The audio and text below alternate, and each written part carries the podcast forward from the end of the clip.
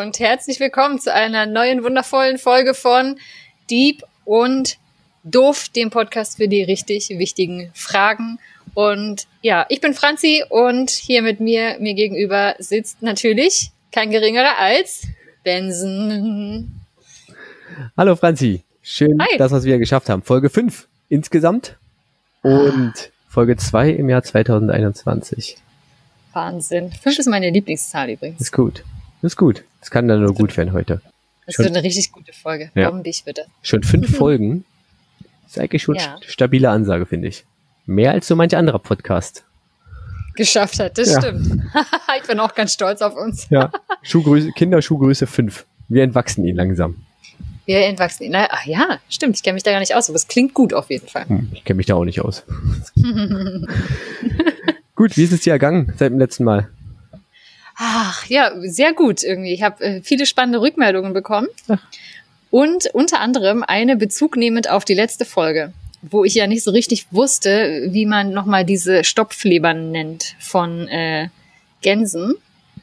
Ja. Und ich, ja. ich muss ganz ehrlich zugeben, ich hatte so ein Wort im Kopf, aber ich hatte ja nie Französisch. Das ist so ein französisches Wort. Und ich habe mir jetzt überall mal angehört und angeschaut, wie man das ausspricht. Und ich glaube, man sagt es richtig, es ist Foie Gras oder so. Foie gras, sagt man das so? Weiß ich nicht. Schei ich habe keine Ahnung vom Französisch, aber ähm, das ist richtig eklig und ich habe das nochmal nachgelesen und das wollte ich nochmal hinterher äh, schieben, dass ähm, bei, bei dieser Fettleber und dieser Stopfleber, wenn man das macht, da werden in den letzten 21 bis 28 Tagen werden die Tiere tatsächlich zwangsernährt. Drei bis viermal pro Tag bekommen die tatsächlich mittels eines Rohres so äh, Futterbrei in den äh, Magen gepumpt. Ah. Deswegen, deswegen wiegen die Leber, also statt irgendwie so 300 Gramm normalerweise, bei der Schlachtung dann echt ein bis zwei Kilo. What? Mit irgendwie so einem Fettgehalt zwischen 30 und 50 Prozent und das oh. ist wahnsinnig. Das ist also widerlich. Aber deswegen heißt es ja auch Fettleber. Also mich, mich schreckt ja der Name ja. schon ab, tatsächlich. Ja, so als Stoffleber halt, ne? Und ja. das ist wirklich. Ähm, Leute, also ist, schaut euch an, wo euer Essen herkommt. Das ist, glaube bei vielen Sachen ziemlich erhellend. Ja, vor allem, wie es irgendwie äh, hergestellt wird, ne? Also das ist ja absolute also keine Ahnung. Also ich meine, Essen und Fleischherstellung generell ist oft nicht immer wahrscheinlich Tierquälerei. Da mag es, äh, weiß ich nicht, vielleicht gute Ansätze geben, aber das ist schon wirklich hart. Ja, also das ist wirklich, na gut. Gut, ja. äh, hast du aber auch äh, das schöne Einstieg. Ja, sorry übrigens. für den. Ja, sorry für diesen Einstieg. äh, vielleicht hätte ich was anderes zuerst wählen sollen, aber ich dachte, ich mache das zuerst und schieb jetzt noch was Gutes hinterher. Ja, super. Denn tatsächlich ist es mir diese Woche passiert, dass ähm, das, was wir hier machen mit dem Podcast und das, was du mich ja zur Leber gefragt hast und was ich ausgearbeitet habe, dass mir das diese Woche das erste Mal in meinem beruflichen Leben was gebracht hat. Jetzt bin ich echt gespannt, wie, wie dir Na, das geholfen ich kann, hat. Ich kann nicht so ins Detail gehen, aber ich sag mal so, ich arbeite ja mit Menschen und einer dieser Menschen hat sich aus einer persönlichen Familiengeschichte heraus sehr Sorge um die Leber und Erkrankung gemacht. Ha. Und, und, und hatte da wirklich etwas, ähm, sage ich mal, ein Ereignis, das sich sehr tief eingebrannt hat. Und tatsächlich die Information, die ihm gefehlt hat, um dieses äh, schlimme Erlebnis so ein bisschen aufzulösen für sich, war, dass die Leber sich regenerieren kann.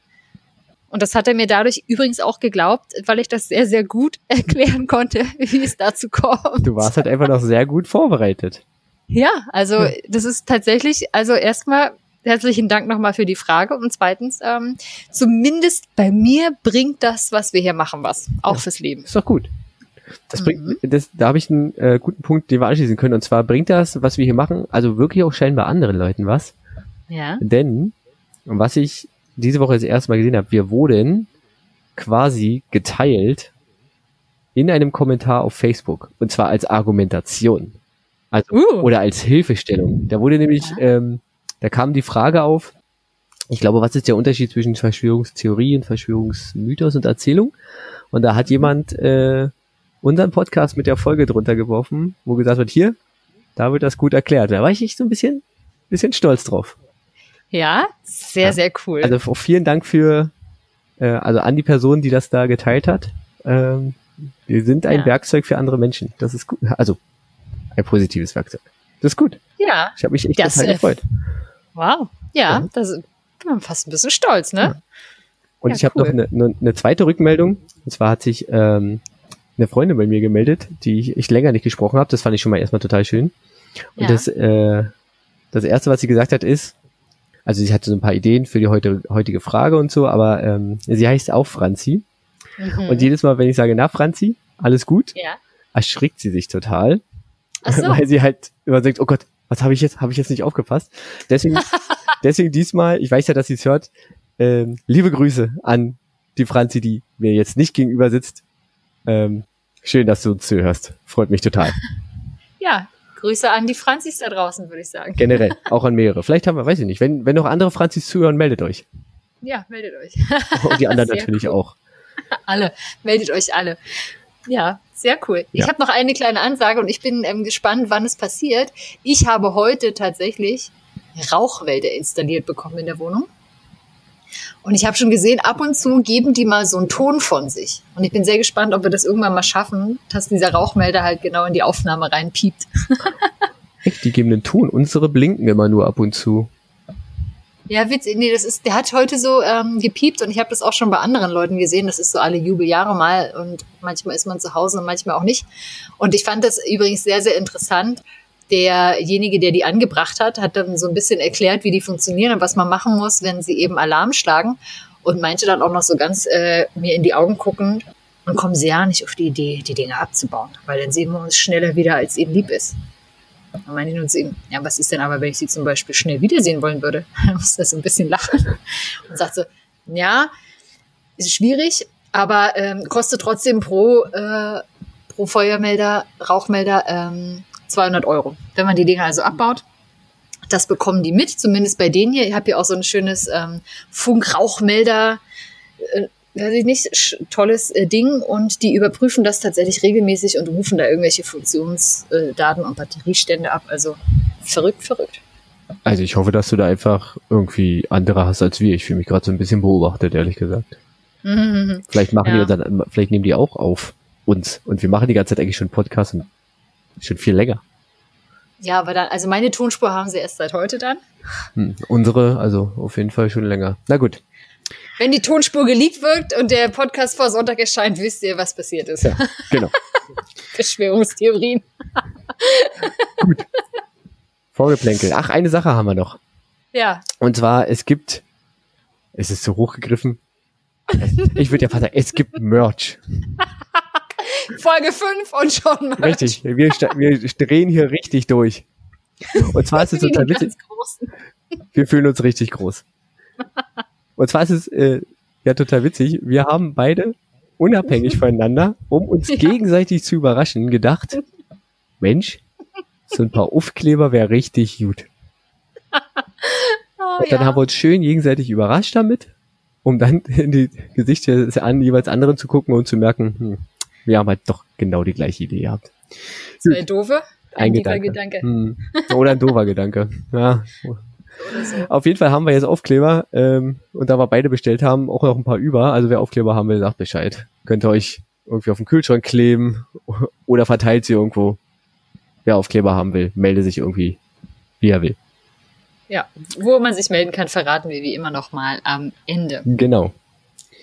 Gut, dann verraten wir doch mal, was wir so machen hier eigentlich generell. Ne? stimmt. Normalerweise haben wir nicht so lange vorgeplänkelt. Normalerweise steigen wir knallhart ein mit unserem äh, Qualitätsjournalismus, möchte ich es gar nicht nennen. Um Gottes weiß gar nicht, wie Willen. man es nennen könnte. Unsere, unseren Qualitätserklärungen, denn wir sind zwei unheimlich engagierte Dilettantinnen, die sich gegenseitig abwechselnd Fragen stellen, um sie dann vom jeweils anderen oder der jeweils anderen beantwortet zu bekommen. Und damit es nicht ganz so ähm, arbeitslastig nur für einen von uns beiden ist, darf die andere Person am Ende immer noch mal so einen schönen kleinen Fun Fact zum Besten geben.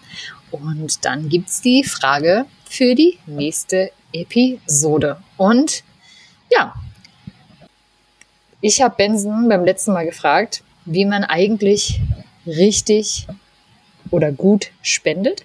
Und ich freue mich total auf die Erklärung gleich und ziehe mir dazu ähm, beim Zurücklehnen mein Podcast-Getränk heran. Und das ist dieses Mal ein wunderschöner heißer Apfelsaft mit ein bisschen Zimt. Nicht schlecht, nicht schlecht. Ich habe heute wieder was für die Stimme getan und außerdem muss ich an die Leber denken und ich kann, konnte nicht schon wieder Alkohol trinken beim Podcasten, schon wieder Bier. Ähm, deswegen habe ich mir heute einfach einen Tee aufgebrüht. Leider kann ich nicht sagen, was es für einer ist, weil das ist eine selbstgemachte Mischung von unserer Nachbarin, die sie uns zu Weihnachten hm. geschenkt hat.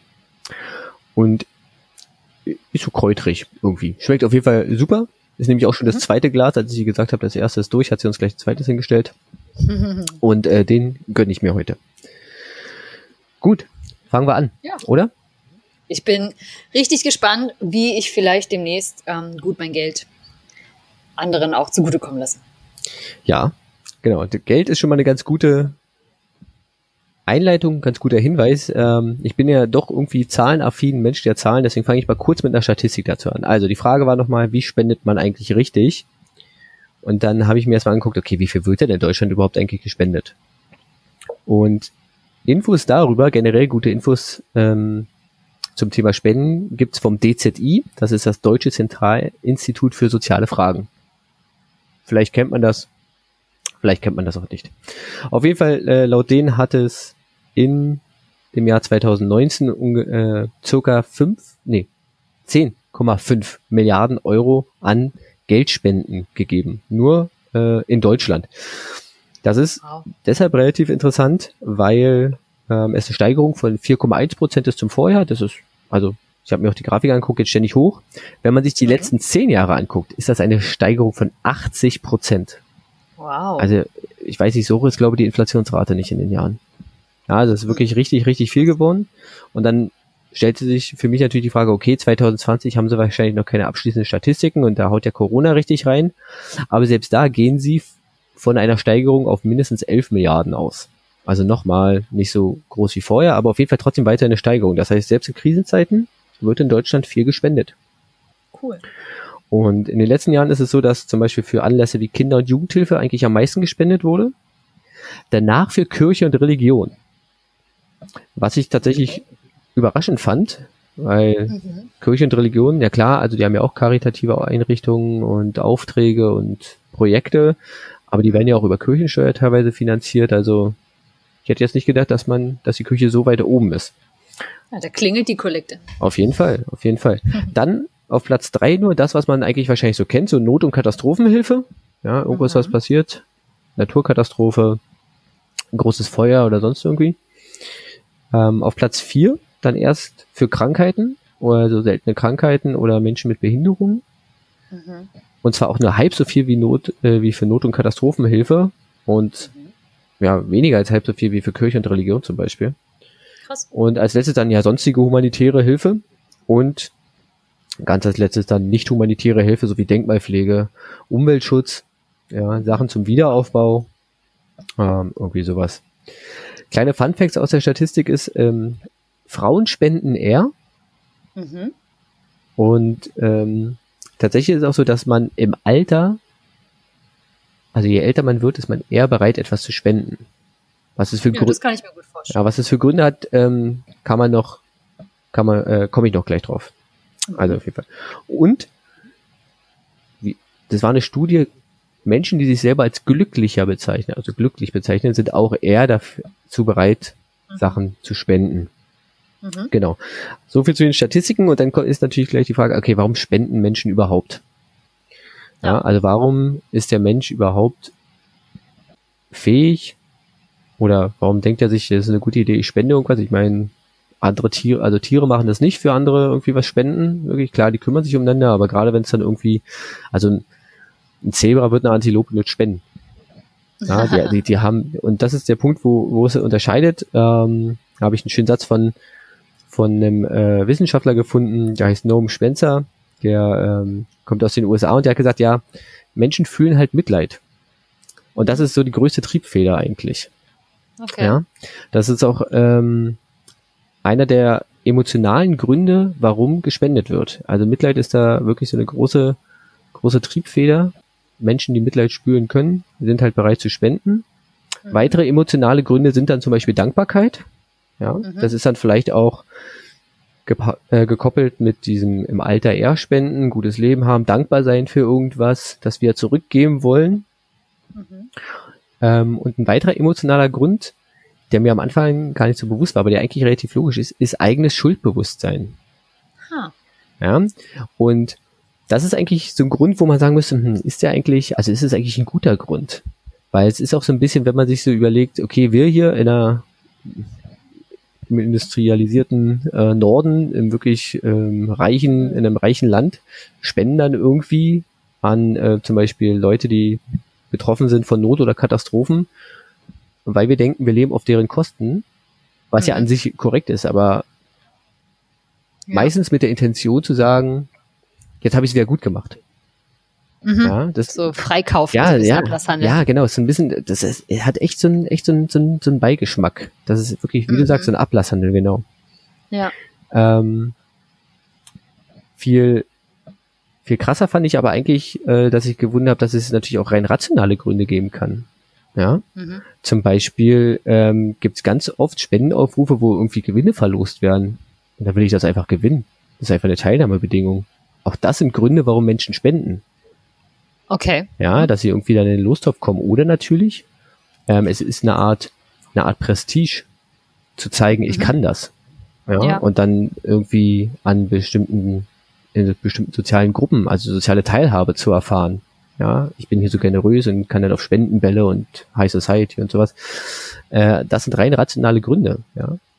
Und was mich wirklich, also was ich, was mir bewusst war, aber was ich wirklich sehr schockierend fand, war, reine Steuervorteile natürlich.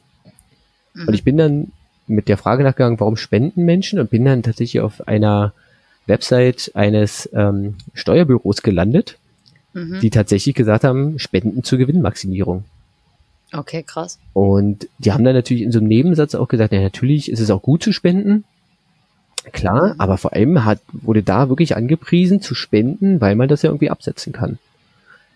Krass. Und das fand ich persönlich echt schon ziemlich schäbig, muss ich gestehen. Ich fühlte mich ja. dabei nicht wohl. Also ich weiß, dass man das machen kann, aber ich fühlte mich dabei irgendwie in dem Moment schäbig. Ja. Genau, und so eine, äh, dann gibt's noch so eine Mischung aus emotional und rational, das ist so dieses, was ich schon angedeutet habe, dieses Verantwortungsbewusstsein. Ja, also ich bin irgendwie verantwortlich für irgendwas und möchte das dann halt wieder gut machen. Mhm. Das kann positiv sein, indem ich sage, ich bin verantwortlich und fühle mich verpflichtet, da was zu tun. Solange ich halt diesen Gedanken nicht habe, ich wasche mich damit rein, diesen Ablasshandel. Mhm. Ähm, und Menschen spenden halt aus diesen Gründen, weil sie halt auf vor allem auf eingetroffenes Unheil reagieren. Ja, also wenn ich irgendwo sehe, da ist eine Naturkatastrophe, dann spende ich für die. Oder wenn ich ähm, sehe, da ist eine, sind Menschen von einer bestimmten ja, Seuche oder Krankheit, dann spende ich dafür auch, sobald ich davon irgendwie, also diese Unheil sehe. Das ist, komme ich später nochmal zu. Ähm, das ist nämlich, also an sich eine gute Eigenschaft, aber auch ein Punkt, der dieses ganze Spendenaufkommen und wie man sinnvoll spendet, tatsächlich so ein bisschen entgegensteht. Mhm. Ja, aber da komme komm ich nochmal später. Und interessant ist auch, dass Menschen natürlich nur dafür spenden können, ähm, für was sie auch Informationen haben. Mhm. Und das ist ganz interessant zu sehen, wie unterschiedlich das teilweise ist. Zum Beispiel, da gab es ein Beispiel, ähm, ich glaube, vor drei, vier Jahren gab es eine relativ große Flut in Costa Rica. Oder ein, oder ein Unwetter, ein Tsunami, ein Hurricane oder irgendwie, also auf jeden Fall eine Naturkatastrophe. Und relativ zeitgleich gab es eine Flut in Pakistan. So, und dann mhm. gab es die Studie, die hat untersucht, war ansässig in den USA, für was die äh, Menschen in den USA mehr gespendet haben. Was glaubst du denn, für welche der beiden Fälle sie mehr gespendet haben? Costa Rica oder Pakistan? Ja, ich würde schon mal sagen Costa Rica. Okay. Jetzt gebe ich dir die Info, äh, in Pakistan war die Anzahl der betroffenen Menschen ungefähr, ich glaube, fünfmal so hoch. Mhm. Ich glaube trotzdem Costa Rica, weil Pakistan hat wahrscheinlich wieder keiner gehört. Richtig. Es hat tatsächlich keiner gehört. Costa Rica liegt irgendwie vor der Haustür. Mhm. Ja, das kriegt man irgendwie mit. Und deswegen ist es schon mal so ein, wir kommen gleich so, so zu den Tipps, was man so machen kann. Aber ein Tipp ist zum Beispiel immer so ein bisschen hinterfragen, ist diese, vor allem diese dargestellte Not, diese Katastrophe, mhm ist sie wirklich so wie, wie dargestellt? Ja, mhm. also ist das wirklich so, so schwerwiegend? Das will ich gar nicht sagen, dass er übertrieben wird, aber auf jeden Fall nochmal Vergleiche ranziehen und zu gucken, wo ist mein Geld oder mein, ja, meine Spende gut aufgehoben. Genau. Also Menschen spenden vor allen Dingen, weil sie halt Mitleid haben, aber teilweise auch halt aus wirklich in meinen Augen rationalen Gründen, die hinterfragbar sind, sagen wir es so. Mhm. Ja, wo man da ja äh, argumentieren könnte, okay, besser so als gar nicht. Das ist natürlich auch richtig. Das ist natürlich auch richtig. Klar. Ähm, ja. Da ist die Frage, warum sollte man spenden? Ähm, mhm. Weil tatsächlich, und vor allem, manche sagen ja gut, bringt denn meine Spende überhaupt irgendwas? Ja, und da ja. muss man sagen, jede Spende funktioniert irgendwie. Jede Spende hat irgendeinen Effekt. Ja. Wie, wie groß, wie klein kann man, muss man gucken, aber sie hat erstmal einen Effekt. Und da habe ich mal so, so drei Beispiele, gerade aus dem medizinischen, zum Beispiel ähm, 100 Dosen, also 100 Impfdosen gegen Masern, mhm. ja, kosten 36 Euro. Okay. Ja, damit kann ich halt irgendwie 100 Kinder gegen Masern impfen. Das sind 36 Euro, die ich, also die viele von uns bestimmt mal haben. Nicht alle, mhm. ja, aber viele bestimmt irgendwie mal haben. Das heißt, man kann mit relativ kleinem Geld wirklich gezielte Sachen machen. Ähnliches ist es bei anderen Krankheiten, Polio und Tetanus. Da ist es schon ein bisschen mehr, da kosten irgendwie 10 Stück 250 Euro. Aber mhm. auch das, ich meine, Polio ist halt echt eine, bei uns nicht mehr vorhanden quasi, glaube ich, aber in anderen Ländern äh, der Welt ist es tatsächlich noch ein Problem. Mhm. Was ist aber auch, und vor allem das ist so ein psychologischer Effekt, ist, wenn ich Menschen mit Spenden unterstütze, ähm, ist es quasi eine Anerkennung, also ich sehe quasi, okay, ihr habt Probleme. Ich erkenne die Probleme dieser Menschen an. Und auch das hat einen psychologischen Effekt bei den Menschen, ähm, dass sie halt nicht allein sind. Und das ist halt ein Effekt, den ich halt immer habe. Also nicht nur bei Sachen, die halt wirklich krass sind und weit weg und, und äh, wirklich richtige Naturkatastrophen. Das kann, das ist auch jeder Euro, ähm, jedes, ja, jede Gabe, die ich irgendwie hier äh, irgendjemandem auf der Straße zum Beispiel gebe. Ja, das ist einfach eine Anerkennung. Man sagt immer, ja, die, weiß ich nicht, wollen das nicht. Also es gibt ja so viele Vorurteile. Aber ja. auch da, aber auch die Menschen haben halt totale Grundbedürfnisse und ein Grundbedürfnis ist halt einfach Anerkennung. Ja. Für, für das Leben da sind. Deswegen sage ich auch mal, also wenn ihr dann Euro über habt, werft die da rein. Das ist halt echt so, das hilft mhm. auf jeden Fall. Ja. ja. Okay, soviel zum, erstmal so ein bisschen zum Vorgeplänkel. Warum Menschen spenden und ob das wirklich sinnvoll ist? Ja, es ist sinnvoll. Das können wir erstmal mhm. schon mal festhalten. Okay. Jetzt ist natürlich die Frage, es gibt natürlich auch Sachen, wo man sagen muss, ist da mein Geld richtig aufgehoben? Ja. ja. Es gibt zum Beispiel so ein paar Sachen, also es gab zum Beispiel die Diskussion nach dem Brand in, äh, in Paris, hier in Notre Dame, mhm. ist ja. ja in unglaublich schneller Menge unglaublich viel Geld zusammengekommen. Ja, und da muss man da tatsächlich fragen, genau, ist das, ist das wirklich ein sinnvoller Punkt? Gibt es nicht, ist das Geld dort sinnvoll? Das muss jeder für sich selber irgendwie mhm. orientieren, aber ich meine, wir sehen gerade, die Kirche ist eh schon relativ, wird eh schon relativ ähm, bedacht bei Spenden. Ja. Und durch so große Ereignisse war das schon ganz schön krass, wie viel Geld da auf einmal, es hat mich echt schockiert, wie viel Geld da auf einmal ähm, locker gemacht wurde. Also. Wie, wie schnell es geht. Und das war doch irgendwie so ein, so ein, so ein ähm, bei, bei Bauarbeiten ist doch ja. einfach nur Mist passiert. Ja, ja, genau. Wo ich jetzt zum Beispiel denken würde, ja mein Gott, also irgendjemand wird doch da versichert gewesen sein. Ja, also ich glaube, aber ich glaube auch da, also die, die Versicherungssumme, ich weiß nicht, ob die irgendwo, die ist bestimmt irgendwo gedeckelt. Aber ja, du hast schon recht, aber es, aber es wäre natürlich die Frage. Ja. Aber ja, gibt's, also ich möchte die nicht beantworten, ich möchte da auch niemandem reinreden, aber das ist, glaube ich, eine Frage, die man sich stellen kann. Ist es dafür sinnvoll oder ist da die Spende angebracht?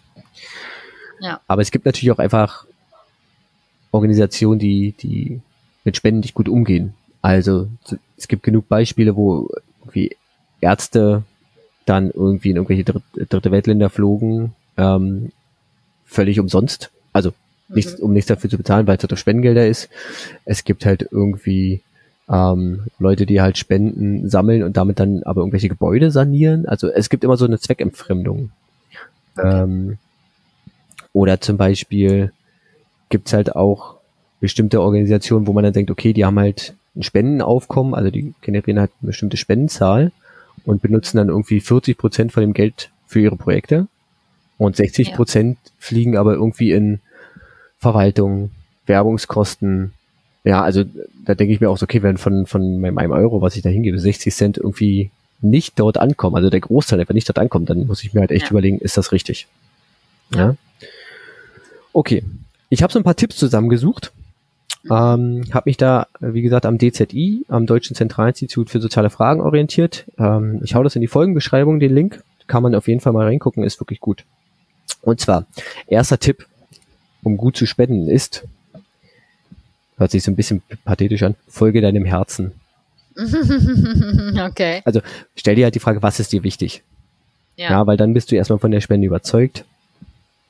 Ja. Ja, und dann ist es auf jeden Fall schon mal sinnvoller, als dich äh, irgendwo anquatschen zu lassen. Das ist nämlich auch so ein Punkt. Lasst euch nicht unter Druck setzen. Ihr kennt das. Äh, erstens, wer einmal gespendet hat, kriegt super viel Post immer, immer wieder.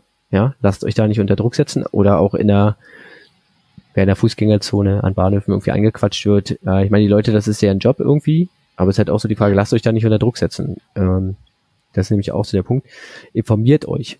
Informiert euch darüber, ähm, bei wem ihr spendet. Ja, spendet nicht impulsiv, sondern informiert. Mhm. Ähm, und spendet gezielt.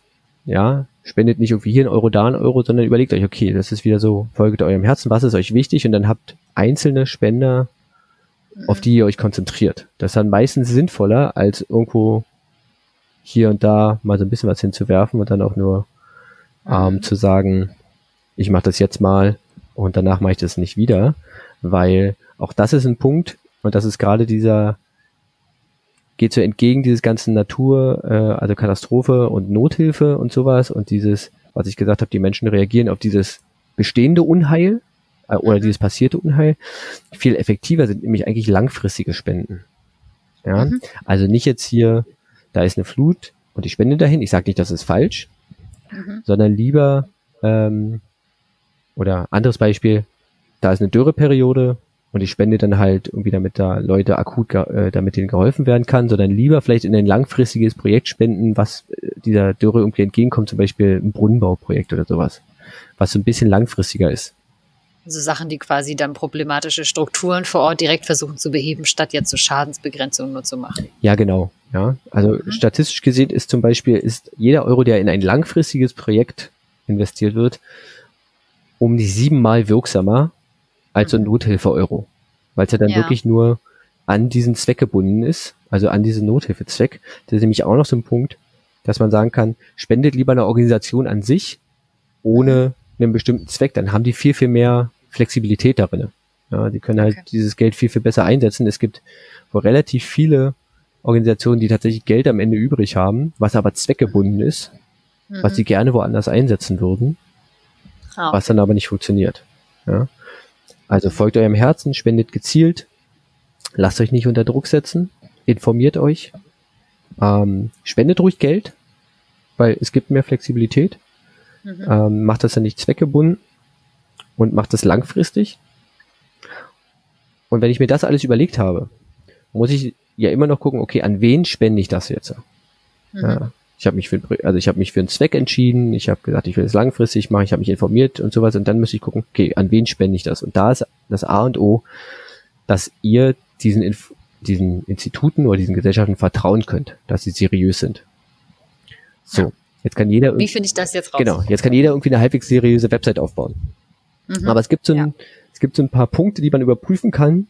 Wenn die erfüllt sind, dann kann man schon sagen, okay, das ist schon eine seriöse Nummer. Mhm. Ein Punkt ist zum Beispiel, ähm, ist diese Gesellschaft zum Beispiel gemeinnützig. Ja? ja, der Status der Gemeinnützigkeit ist natürlich ist an relativ hohe Höhen gebunden. Mhm. Ja, das ist eine gute Orientierung. Wenn die gemeinnützig sind, dann ist es schon mal auf dem richtigen Weg. Ähm, gibt es Kontaktmöglichkeiten? Also gibt es ein seriöses Impressum? Ja. Und wenn man Kontaktmöglichkeiten hat, dann auch ruhig mal wirklich den Kontakt suchen, wenn man da Fragen hat. Ähm, wenn die dann nämlich bereit sind, mit euch zu reden, ja. dann kann man schon mal sehen, okay, dann haben die es mit der, mit der Transparenz, ja, sie geben halt gerne Auskunft und Transparenz ist echt so ein Stichwort, dass sie halt ihre, ihre Ausgaben und ihre Tätigkeit auch wirklich erklären können. Das ist nämlich ja. so ein nächster Punkt, dass man irgendwie, also viele Gesellschaften geben auch Jahresberichte raus. Mhm. Niemand hat Bock, die zu lesen, aber es ist ein guter Punkt, um zu gucken, sind ja. die seriös? Weil dort müssen die, also wenn sie keinen haben, ist es schon mal komisch. Mhm. Und wenn sie einen haben, dann muss man halt gucken, okay, wie, für was geben die tatsächlich ihr Geld aus?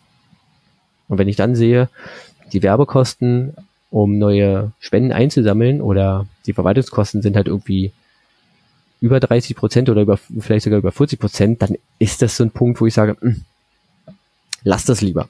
Also das ist so ein bisschen fishy vielleicht. Ja, ich will nicht sagen, dass es nicht manchmal gerechtfertigt ist, aber es ist auf jeden Fall ein Anzeichen.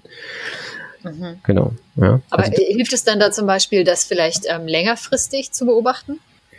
Ja, natürlich.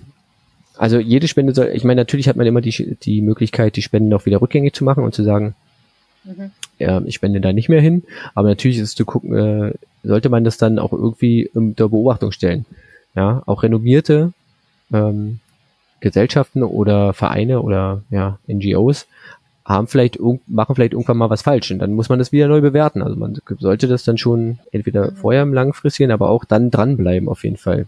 Ja, damit man vielleicht auch nicht in diesen Effekt kommt. Ich mache das ja jetzt und habe mich damit reingewaschen, also in diesen Ablasshandel kommt. Bleibt dran, ja. Ja, nee, weil ich stelle mir gerade vor, dass es ja dann vielleicht auch gar nicht so schlecht ist, wenn man sich diese Jahresberichte mal anschaut, sich die ruhig für die letzten fünf Jahre mal anzusehen, wenn man ja. äh, im so, aktuellen ja. zum Beispiel sieht, ähm, oh, da sind aber die ähm, Werbungskosten wahnsinnig hoch. Und dann zu gucken, ist das bei denen jedes Jahr so oder hatten die da irgendwie eine extrem große Kampagne laufen, um zu sagen, okay, hm. ja. brauchen wir ja, na klar. Gelder oder so. Ja. ja, das, das zählt ja auch dazu, dass man natürlich, also das zählt zu diesem, ich bin noch besser informiert natürlich. Ja. Das klingt jetzt so ein bisschen schon so ein bisschen viel nach Arbeit tatsächlich, aber mhm.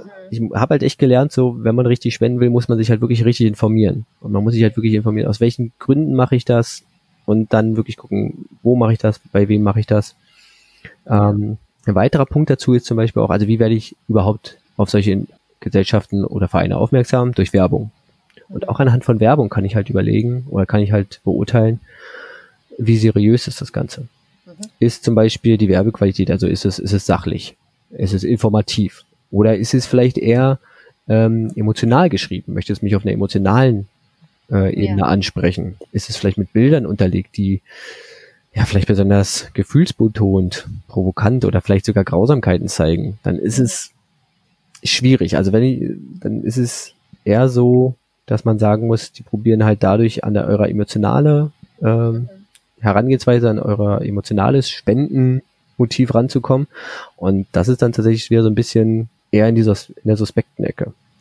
Aber das kennt man ja tatsächlich oft ne, von diesen Fußgängerzonen, dass dann irgendwie da diese Stände aufgebaut sind mit den Kindern, mit den riesengroßen Kulleraugen und mindestens mhm. einer Träne im Auge. Das ist ja wirklich schon sehr emotional ansprechend, sage ich mal. Total, aber ich habe ähm, total, ich habe aber auch andere Bilder von seriösen Sachen mit, mit, mhm. mit Kindern, die zum Beispiel irgendwie gerade an einem frisch gebauten Brunnen sind, ja, wo ich dann, ja. wo ich dann eher so sehe, okay, die sind, ich kann das unterstützen und kann diesen, diesen glücklichen Effekt, diesen Glück, diesen ja. glücklichen Ausdruck vielleicht ähm, mit meiner Spende ermöglichen. Ja, mhm. das ist dann eher schon eine seriösere Sache als so eine Bilder, die dann eher diese, dieses ganze Negative und diese ganze Grausamkeiten oder sowas zeigen. Mhm. Mhm. Ähm, und ein weiterer Punkt ist auch noch, sind diese ähm, Gesellschaften oder Vereine, ähm, Organisationen, sind die vernetzt? Also gibt es einen Dachverband zum Beispiel, arbeiten die mit anderen zusammen? Weil das ist auch ein Zeichen von Seriosität. Ich meine, jeder sammelt irgendwie für sich, aber es gibt ja nicht, ähm, es gibt mehrere Organisationen, die für den gleichen Zweck sammeln. Ja, und wenn die dann natürlich fähig sind, zusammenzuarbeiten, ja. dann ist, erhöht das auf jeden Fall diese Punkt an Seriosität. Mhm. Ja, das sind so ein paar Punkte, an die man sich, an denen man sich orientieren kann, ob ich wirklich, also wie man eigentlich richtig spendet. Also, mhm. spendet ruhig, es ist immer gut, spendet auch Geld, das ist überhaupt kein Problem aber guckt, wo ihr es hinspendet und guckt, ja. für was ihr es spendet. Ja. Seid ihr jetzt vielleicht auf dem Punkt, dass es euch emotional berührt oder sagt ihr, ich möchte wirklich langfristig was machen und wie gesagt, langfristig ist in dem Moment besser. Mhm. Ja. So viel erst erstmal zu den Tipps. Das ist ähm, das, was ich dazu gefunden habe. Das ist jetzt halt wieder keine Patentantwort, aber es sind Richtlinien. Ja. Und ein Punkt, den ich noch habe, ist, ähm, wir sprechen jetzt die ganze Zeit tatsächlich, also wenn man von Spenden spricht, denkt man tatsächlich immer an Geldspenden. Ja. Und wir haben vorhin schon gesagt, klar, so eine 100 Dosen äh, Impfstoff gegen Masern kostet 36 Euro, aber für manche ist das vielleicht auch schon zu viel. Und es, man kann natürlich auch ohne Geld spenden. Ja, und damit was Gutes tun. Mhm. Und das ist manchmal tatsächlich so, dass man konkrete Sachspenden hat. Oder, also das Einfachste, was mir immer einfällt, ist äh, Blutspenden gehen. Ja. Blutspenden ist, also gerade jetzt in der jetzigen Zeit, auch während jetzt, während Corona, sind die Blutbanken halt echt unter Druck geraten, weil halt Leute natürlich seltener spenden gehen. Ja, ja. und Blut ist jetzt auch nicht ewig haltbar. Deswegen, ja. also Leute, der ganz klare Aufruf, äh, geht spenden. Ähm, oder registriert euch zum Beispiel bei der DKMS, bei der Deutschen Knochenmarkspendedatei. Das mhm. tut überhaupt nicht weh. Ja, also ich bin da seit drei oder vier Jahren, glaube ich, registriert. Ähm, Konnte bis, also bin in der Datei. Bis jetzt wurde ich noch nicht angeschrieben, dass ich für irgendjemanden passe, aber wie gesagt, das tut erstmal nicht weh, weil man macht irgendwie so, so einen Abstrich und ist ja erstmal in der Datei und irgendwann kann man vielleicht da wirklich jemandem, also wirklich eine richtig große Spende machen. Ja, mich haben sie tatsächlich schon nochmal angeschrieben zwischendrin. Ah, tatsächlich. Nach, ja, genau. Das war so ein Zeichen dafür, dass äh, man vielleicht bei irgendwas in eine engere Auswahl äh, schon kam. Da musste ich noch ein paar extra Fragen beantworten, zum Beispiel zu mir und hm. irgendwelchen Sachen. Ja. Mhm. Genau, ich habe hier noch ein, zwei, ähm, ein weiterer Punkt ist Organspender sein.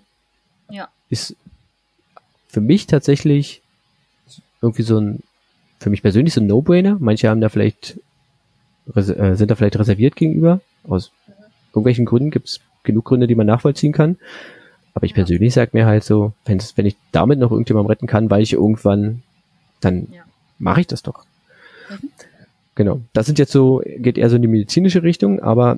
Das möchte ich ähm, übrigens auch noch kurz sagen. Falls, ich, falls uns das passiert und man unseren Organspendeausweis nicht findet, man mache Folge 5 an und beweise Richtig. damit, dass wir Organe spenden genau. wollen. Genau. Ich, äh, ich halte hiermit fest, dass ich im Vollbesitz meiner geistigen äh, Fähigkeiten bin und äh, verkünde hiermit, ich bin Organspender. Ja. Wenn irgendwas ist, dann alles Folge muss 5. raus. Alles, alles kann raus. genau. Ähm, eine kleine Art, irgendwie auch tatsächlich jeden Tag eine Sachspende zu machen. Darauf hat mich ähm, besagte Freundin, die ich vorhin erwähnt hatte, hingewiesen. Danke für den Tipp. Kannte ich bisher Franzi. auch nicht. Genau, Franzi. Franzi mhm. hatte da einen super Tipp und zwar, ähm, man kann tatsächlich einfach mal so eine Rettungsdecke. Die kostet nicht mal einen Euro. Mhm. Passt in eine Hosentasche. Mhm. Und wenn ich jetzt gerade hier im Winter irgendwie oder in den kalten Jahreszeiten mal rumgehe und da irgendwie jemand draußen ist, dann kann ich so eine Rettungsdecke, die kriege ich in jeder Apotheke wirklich mal verteilen. Und die ja. nutzt halt wirklich für den Moment zwar nur was, aber es ist wirklich eine, eine wirklich super nette Idee. In die ähnliche Richtung geht auch, also jeder von uns mistet mal irgendwann seinen Kleiderschrank aus. Ja. Ja, also auch Sachspenden in Form von Kleiderspenden sind mhm. natürlich sinnvolle Spenden. Dann aber meistens ähm, sucht Kleiderkammern in eurer Nähe. Ja, man kennt hier diese Kleidercontainer, aber da gibt es auch viele unseriöse Leute oder Organisationen bei. Geht direkt in eine Kleiderkammer. Ihr findet beim äh, DRK Kleiderkammer eine Liste. Wenn ihr Kleiderkammern einfach googelt, ähm, findet ihr bestimmt was in eurer Nähe und dann kommt das wirklich direkt dort an, wo es gebraucht wird. Also gibt es dann lieber direkt dorthin. Es wird nicht irgendwo hin verschifft und weiterverkauft. Genau, ja. Es wird nicht irgendwie noch Geld mitgemacht oder irgendwie an Second-Hand-Läden genau weitergegeben, die dann irgendwie das verkaufen. Es passiert tatsächlich man mag sich das nicht vorstellen. Ja, ja. Ähm, ein Projekt möchte ich noch herausheben. Das äh, kommt aus der Stadt Münster mhm. und nennt sich Rucksack voller Hoffnung. Okay, cool. Und ähm, das geht auch vor allem an Menschen, die halt obdachlos sind. Mhm. Und die haben einfach eine Liste veröffentlicht, was so Sachen des täglichen Bedarfs sind, ähm, die Menschen, auf, die auf der Straße wohnen, gebrauchen mhm. können. Und die haben so eine Liste gemacht, wenn ihr einen alten Rucksack habt und den irgendwie nicht mehr braucht, ja, dann packt den einfach mit so, das sind meistens auch irgendwelche Centartikel, mal eine neue Zahnbürste, mal ein Rasierer, mal ein Deo, mal irgendwas und packt das einfach voll und, und stellt das einfach mal, sagt hier Leute, ich hab mal irgendwie was. Das sind, das sind alles Sachen, die nicht, nicht mhm. groß ins Geld gehen, die man vielleicht auch ja. nochmal irgendwie über hat. Und dann packt man halt mal so einen kompletten Rucksack, wenn der eh weg soll. Mhm. Und ähm, auch das haue ich in die Folgenbeschreibung, ich verlinke das da. Das fand ich ein super schönes Projekt. Einfach, mhm. ähm, ist zwar, wie gesagt, von der Stadt Münster, aber kann ja jeder machen. Ja, sehr. Ja. Hilft ja überall so ein Rucksack. Genau. Und damit bin ich eigentlich soweit am Ende. Das waren oh so meine, das waren tatsächlich so meine, meine Tipps. Ich weiß nicht, ob die Frage jetzt, jetzt die Frage so beantwortet ist, aber das ja, war also das. ich habe mich, ja, vor allem eben gefragt, äh, wie genau, wie findet man so eine Organisation, wie findet man heraus, wie, ähm, wie gut die das Geld eben einsetzen. Und mhm. ich glaube, da ist dieser ähm, Tipp mit den Jahresberichten äh, wirklich nochmal sehr, sehr wertvoll, wo die wirklich aufschlüsseln müssen, wie viel Prozent gehen dann tatsächlich an die Projekte, die unterschiedlichen und ähm, wie gut wird das eingesetzt, wie viel davon frisst der Wasserkopf. Ja. Also es gibt relativ viele ähm, Seiten oder Institutionen, die sich auch tatsächlich äh, darum kümmern, dass da Infos bereitstehen. Also wie gesagt, dieses Deutsche Zentralinstitut für soziale Fragen, die haben auch tatsächlich eine Liste äh, von Organisationen, die man vielleicht eher, also die man fragwürdig findet. Sie sagen immer, sie sind fragwürdig und erklären das aber auch warum. Mhm. Ähm, und es gibt auch von den Vereinten Nationen das äh, OCHA, also OCHA, das ist das ähm, United, das ist das Office for Coordination of Humanitarian Affairs. Mhm. Und ähm, die probieren sich so ein bisschen als Knotenpunkt zu sehen, um auch Geld zu verteilen und auch äh, Hilfsorganisationen so ein bisschen untereinander zu vernetzen, um das Ganze so zu koordinieren, aber vor allen Dingen halt bei, also auch bei langfristigen Projekten, aber auch bei akuten Not- und Katastrophenhilfen. Also da kann man auch mal reinschauen. Äh, ist zwar alles auf Englisch, aber das können wir ja alle, glaube ich, halbwegs. Die haben auch Jahresberichte. Genau, und die haben auch Jahresberichte auf jeden Fall über ihre Arbeit. Mhm. Genau. Ja, ich hoffe, dass ich, ähm, dass jeder jetzt irgendwie seine Antwort findet. Wie spendet man richtig? Mhm. Franzi, was ist das letzte, für was du gespendet hast? Erinnerst du dich? Oh Gott, was ist das letzte, wofür ich gespendet habe? Also ich mache, ähm, es ist relativ oft, dass ich, äh, wenn Menschen zum Beispiel in der Bahn oder so sind und irgendwie ähm, da notleidend sind oder zum Beispiel auch so ein, so ein Straßenfeger oder die, die Mods gab es in Berlin, glaube ich, damals, die gibt es gar nicht mehr, äh, so eine Obdachlosen äh, Zeitung verkaufen. Die finde ich teilweise in Berlin zumindest, ich kann jetzt nur für Berlin sprechen, wirklich auch inhaltlich gut gemacht und informativ. Also da sind auch wirklich irgendwie gute Artikel drin. Ähm, das mache ich oft. Ähm, ich merke dann bei mir, dass ich ganz besonders äh, oft dazu neige, jemandem was zu geben, wenn es ähm, zum Beispiel eine Frau ist, weil ich mich lange doch damit beschäftigt habe, ähm, dass es Frauen irgendwie auch noch mal schwerer haben, ähm, äh, obdachlos zu sein, eben weil sie ja wirklich da körperlich noch mal unterlegener sind. Und ähm, da merke ich das ganz oft. Oder wenn die Menschen so sehr alt sind. Hm. Also ich weiß nicht, da, da ist so, das ist so dieses, ne, wo, wo, wo man dann wirklich so emotional berührt ist und sich so denkt, oh mein Gott, das darf doch eigentlich überhaupt nicht wahr sein in so einem Land wie unserem.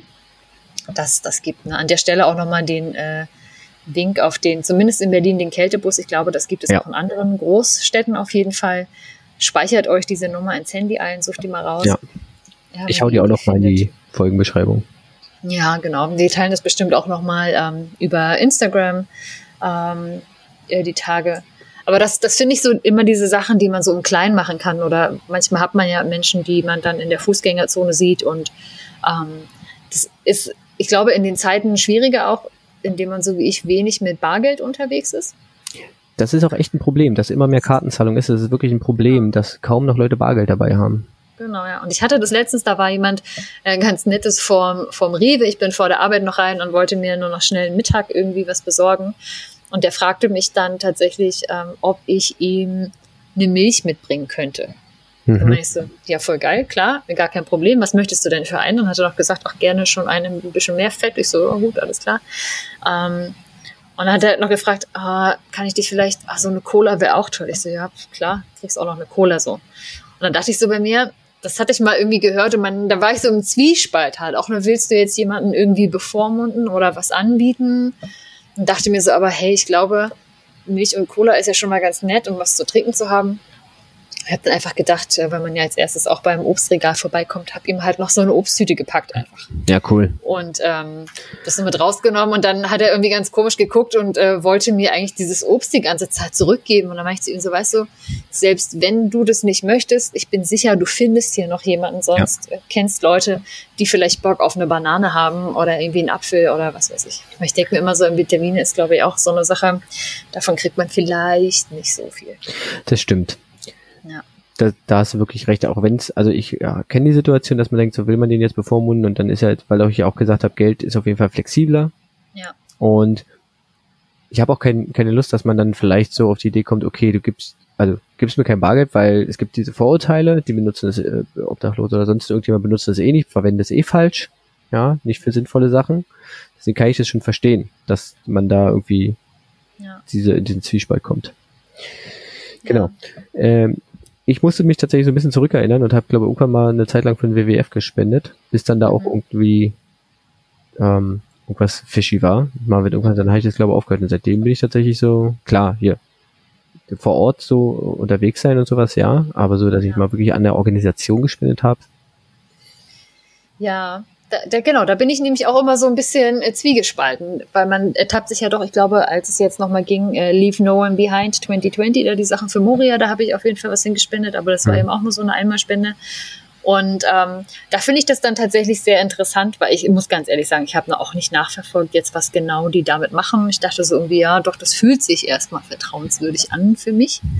Ähm, und ähm, ich finde es aber irgendwie krass, immer noch, also auch mit, mit Moria beziehungsweise diesem neuen Camp, dass man da zwar hinspendet und dann wird halt das Geld dafür benutzt, dass man da vielleicht dann nochmal wirklich ein besseres Zelt besorgt oder dass dann da die Sandsäcke hinkommen oder was auch immer. Und das finde ich ja ähm, das Krasse, dass glaube ich mittlerweile ja aber auch ähm, Staaten darauf zählen, dass Menschen sich privat oder private Organisationen oder NGOs sich ähm, engagieren, um dort zu helfen. Obwohl ich ja persönlich finde, das wäre ja einfach eine europäische Verantwortung hm. dafür eben einfach ähm, Gelder locker zu machen, ist das eine, aber das irgendwie dieses Leid da zu beenden. Und das finde ich eigentlich krass. Ja, das ist aber auch so der Unterschied. Ich meine, sie helfen halt, also sie verlassen sich darauf, dass, dass da irgendwie Privatleute oder private Unternehmen, äh, nicht Unternehmen, Organisationen, NGOs da helfen. Ja. Ähm, aber ich habe auch immer das Gefühl, dass es nur der Punkt ist, die Leute dort zu halten.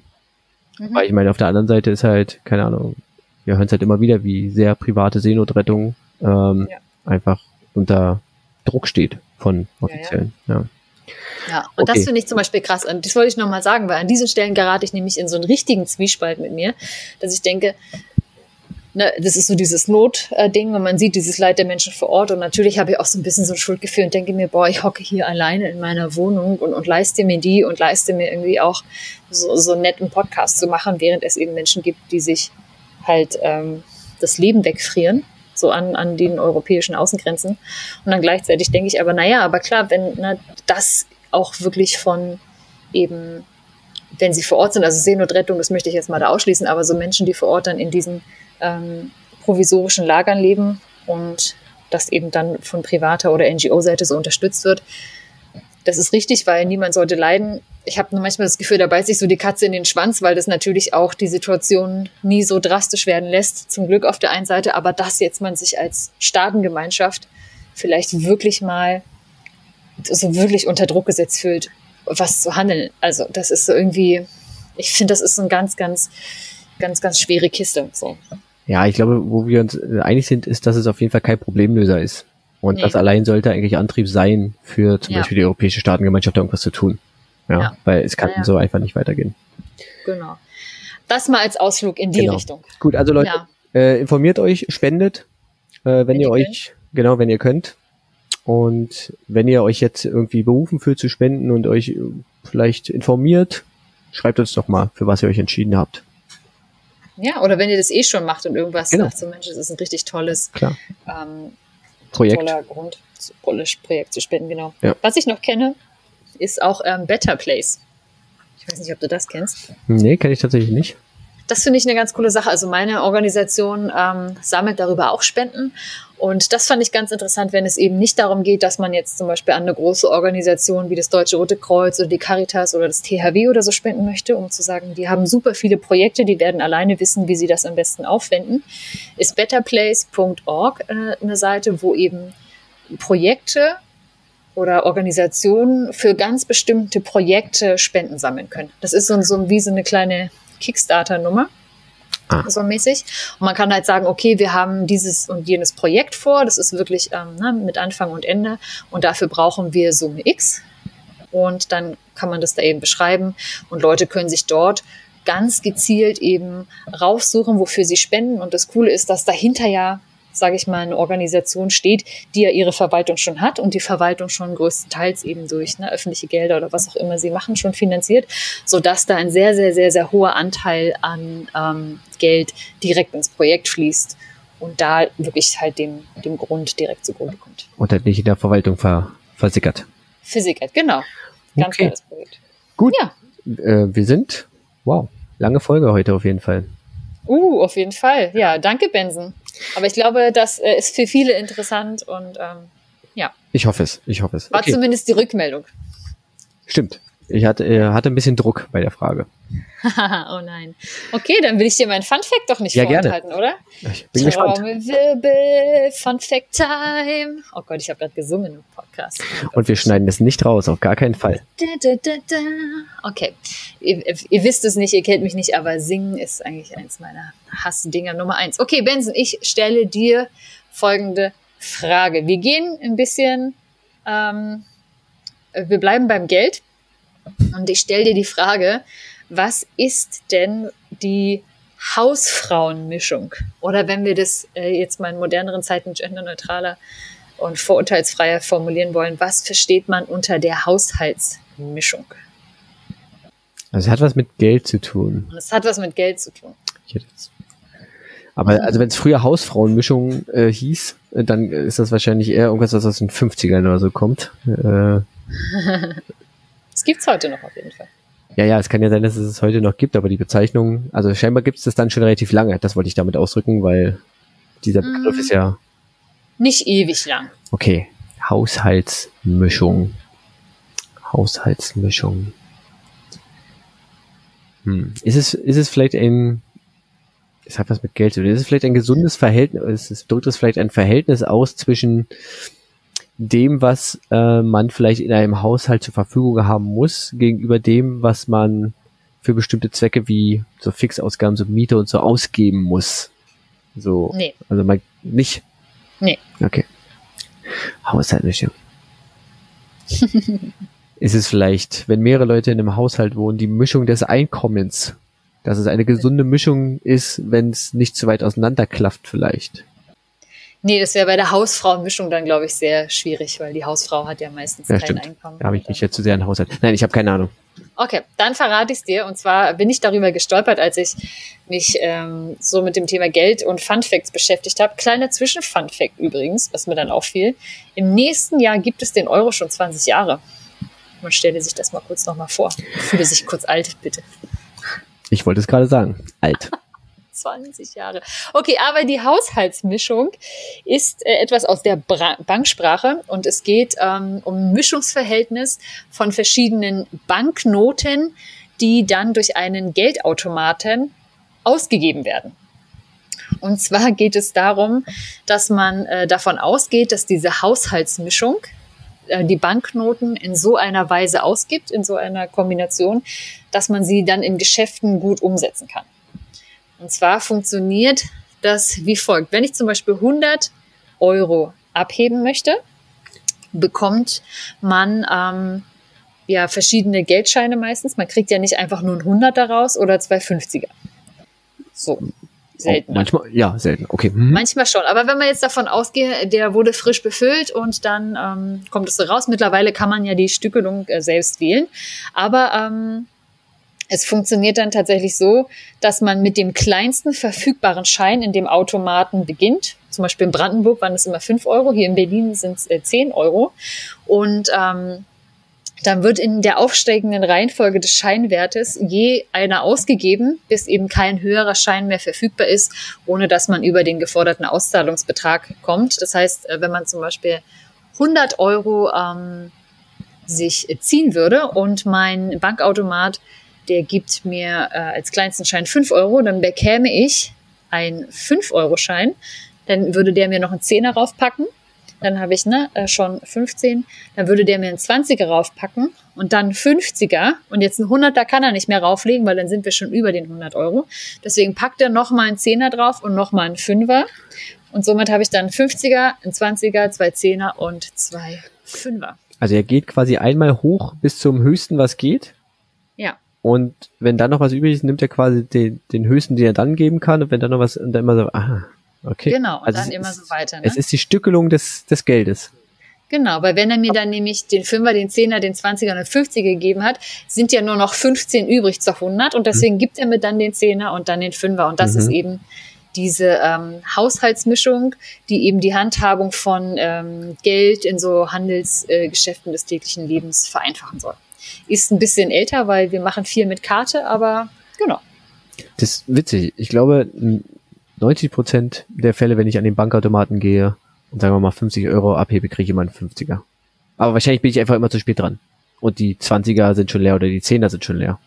Das kann auch sein, dass das tatsächlich ähm, mittlerweile gar nicht mehr ähm, so doll gemacht wird. Es, wie gesagt, das ist schon ein bisschen was Älteres. Und äh, meine private Theorie dazu ist ja noch, dass man auch eben die kleineren Geldscheine rausgibt, weil man, ich zumindest, immer so die Hemmung habe, einen großen Schein anzureißen. Ja. Das äh, So. kenne ich, das kenne ich. Ja. Und deswegen ist es halt quasi so, so, so ein psychologisches Ding, glaube ich, auch noch stärkt die Kaufkraft, wenn du halt irgendwie da zwei Fünfer hast, die gibst du schneller mal aus für, wenn du irgendwie einen 3-Euro-Artikel hast, als dass du den 50er dafür anreißt. Ja, sinnvoll. Ja. Also, Das ist die Haushaltsmischung. hättest du jetzt nicht gesagt, das hat was mit Geld zu tun, hätte ich vielleicht, keine Ahnung, für eine bestimmte Kaffeesorte oder so getippt. Ja, irgendwie sowas, ne? Vielleicht ein bestimmtes Putzmittel, das dann in haushaltsüblichen äh, Giftmengen runter reduziert wurde, um sich nicht zu töten oder so. Keine Ahnung. Ja.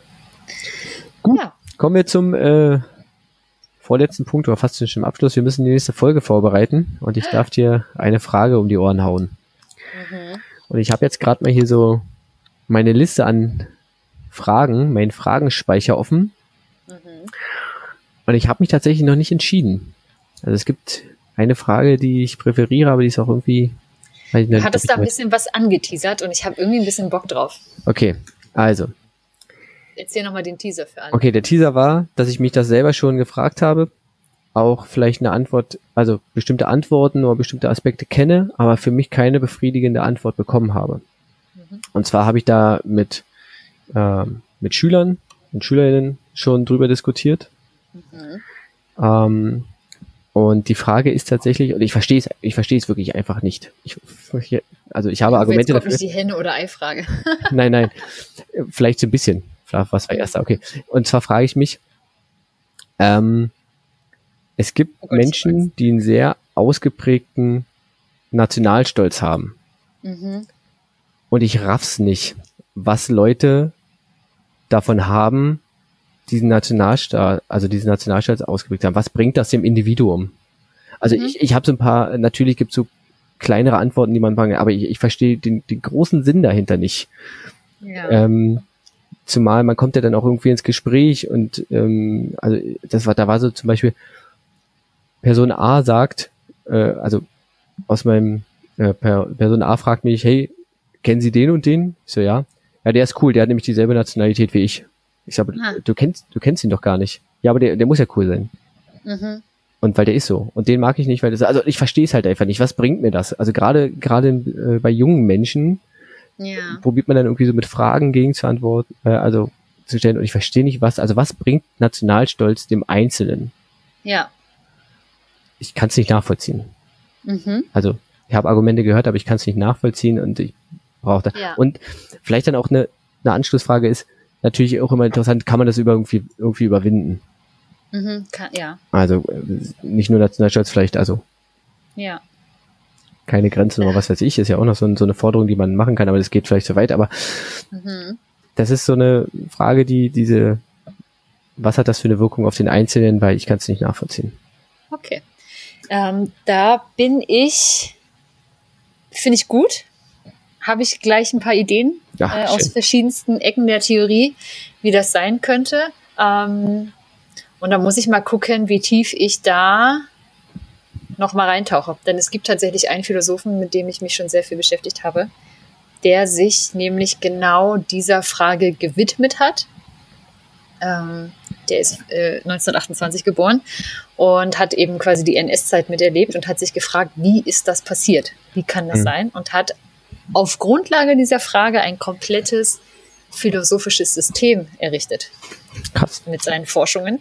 Mal gucken, ob es in die Richtung geht oder ob ich unsere gute Freundin Antonia anrufe und sie mal nach ihrer Masterarbeit frage. Klar. Kannst du ja vielleicht auch, vielleicht lädst du sie auch einfach ein. Vielleicht haben wir unseren Ja? ersten Gast. Oh, das könnte auch Uh, jetzt Scheiße, jetzt haben wir es ja, angeteasert. Und zum, Glück, und zum Glück haben wir den Explicit-Tick. Okay, gut. Falls ihr Franzi helfen wollt, Ja. dabei, oder mir sagen wollt, oh Gott, was war denn das für eine blöde Frage und warum weißt du das nicht? äh, erreicht ihr uns wie folgt. Ihr erreicht uns auf Twitter, auf, unter dem Handle @diebunddoof. Franzi erreicht ihr wahrscheinlich eher unter, äh, auf Instagram unter dem Ja. Handle diebunddoof. Mhm. Natürlich könnt ihr uns Kommentare auf der Website hinterlassen und was wir nie gesagt haben, was uns heute, oder was, ja doch, was uns heute bewusst wurde, wir haben natürlich auch E-Mail-Adressen. Also ihr könnt auch einfach an franzi.diebunddoof.de oder an benson.diebunddoof.de Mail schreiben mit allen Sachen, die ihr äh, uns entweder fragen wollt, anmerken wollt oder sonst Mhm. irgendwie. Gut. Ja, super. Ja, sind wir ganz schön lang geworden. Eieiei. Hey, die erste Folge über eine Stunde. Stimmt. Oh Gott. Wir machen.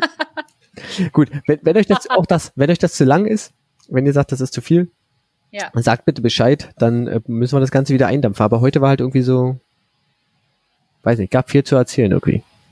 Heute war so einer dieser Tage. Das Schöne ist ja beim Podcast aber, das nützt den Leuten nicht, die das jetzt beherzigen, was ich gleich vorschlage. Man kann ja jederzeit auch mal pausieren oder einfach aufhören zuzuhören. Das ist richtig. Genau. Gut. Franzi, Schön. dann war's das für heute. Ja, es war sehr schön mit dir. Vielen lieben Dank, dass du mir diese Frage beantwortet hast. Ich habe das Gefühl, mehr äh, Suchrichtungen zu haben, auf jeden Fall. Das freut mich, wenn ich da ein bisschen Ja. was bewegt habe. Vielleicht bei anderen auch. Wie gesagt, wenn ihr euch jetzt beru berufen fühlt zu spenden, sagt uns mal warum. Oder ob ihr, wenn ihr schon spendet, lasst uns das auch mal wissen. Genau. Oder wenn ihr ganz tolle äh, Organisationen habt, die unterstützenswert sind, vielleicht können wir das in der nächsten Folge ja kurz erwähnen. Auch das.